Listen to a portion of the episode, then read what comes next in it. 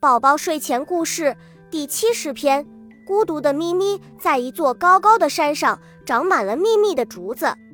这里住着熊猫一家，家里有熊猫爸爸、熊猫妈妈和他们的小宝宝咪咪。因为只有咪咪这么一个孩子，爸爸妈妈把他看作是掌上明珠，对他百般宠爱。咪咪要什么就给什么，从早到晚。爸爸妈妈都围着它转，咪咪简直成了家里的小霸王。一个晴朗的日子，黑熊妈妈带着小黑熊来到熊猫家做客。熊猫妈妈十分热情地接待了他们，还拿出点心请小黑熊吃。咪咪猛地从妈妈手里夺下点心盒，大声说：“这是我的！”然后把点心盒抱在怀里，自己吃起来，嘴里还故意发出叭叭的声响。爸爸又拿出花皮球给小黑熊玩，咪咪扔下点心，又抢过皮球，不给，不给，咪咪不许这么没礼貌！妈妈生气了，看着爸爸妈妈今天没依着他，咪咪放声大哭，遍地乱滚，怎么劝都不肯起来，真扫兴。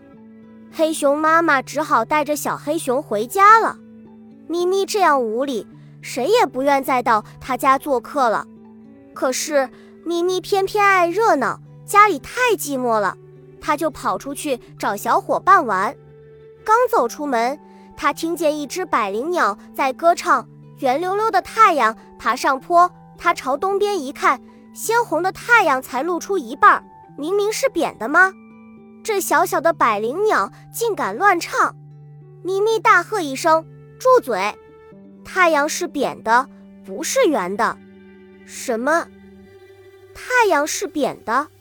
呵呵呵！树上的百灵鸟大笑起来。你敢笑我？咪咪抱着树猛摇起来，一边摇一边叫：“我说扁的就是扁的。”百灵鸟被吓跑了。咪咪来到草地上，一群小猴子正在那里骑车玩。咪咪走过去。我们来比赛骑车，比赛开始了。小猴子们把车蹬得飞快，咪咪笨拙地蹬着车，远远地落在了后面。他把车重重地摔在地上。骑车不算数，我们来比爬树。一、二、三，咪咪才爬了三步，小猴子们已上了树顶。咪咪输了，咪咪输了。小猴子喊道：“咪咪，恼羞成怒。”他一掌打在一个小猴子的脸上，小猴子捂着脸呜呜直哭，咪咪却像一个胜利者似的大摇大摆地走了。从此，没有谁再理睬咪咪了。只要见他来了，大家都躲得远远的。咪咪失去了所有的朋友，感到十分孤独。他找到山羊爷爷，向他诉说心中的苦闷，还流下了伤心的眼泪。